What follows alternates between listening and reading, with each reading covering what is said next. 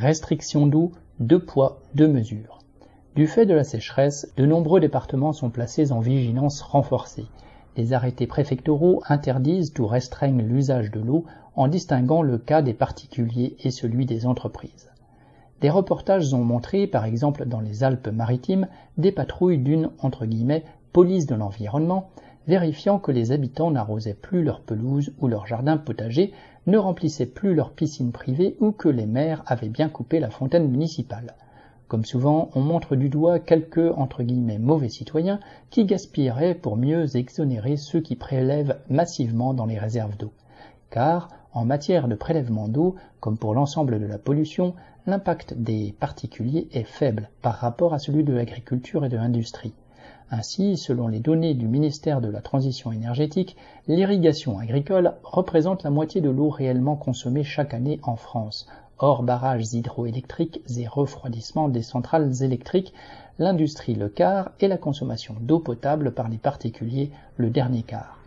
Selon les départements, la nature des cultures et les tranches horaires, l'irrigation agricole est plus ou moins restreinte mais le pompage dans les nappes phréatiques pour arroser des hectares de maïs se poursuit dans plusieurs régions.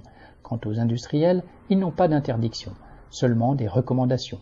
Ainsi, l'arrêté préfectoral de la Loire indique que, citation, seuls les prélèvements indispensables dans les process de fabrication industrielle sont autorisés, fin ce qui laisse toute latitude au patronat. Le préfet du Calvados invite les entreprises à, citation, reporter dans la mesure du possible les travaux consommateurs d'eau, fin de citation, et, citation, à privilégier la réutilisation des eaux de pluie plutôt que l'utilisation du réseau public d'eau potable, fin de citation. Pour eux, aucune contrainte, ni, entre guillemets, police de l'environnement, ne sont prévues. Le cas de ST Microelectronics, près de Grenoble, est éloquent. Cette usine, qui fabrique des semi-conducteurs, siphonne l'eau de la nappe phréatique au rythme de 170 litres par seconde, soit la consommation d'une ville de 100 000 habitants. Lors de la construction d'une nouvelle unité de fabrication, ST a refusé d'investir dans le retraitement de l'eau qu'elle utilise déjà, préférant accroître ses prélèvements. Une nouvelle usine était annoncée et financée par l'État, la consommation d'eau du site va doubler. Par regardant, le vice-président de la communauté de communes du Grésivaudan a assuré qu'il garantira à ST que l'eau continue de couler à flot malgré la sécheresse générale.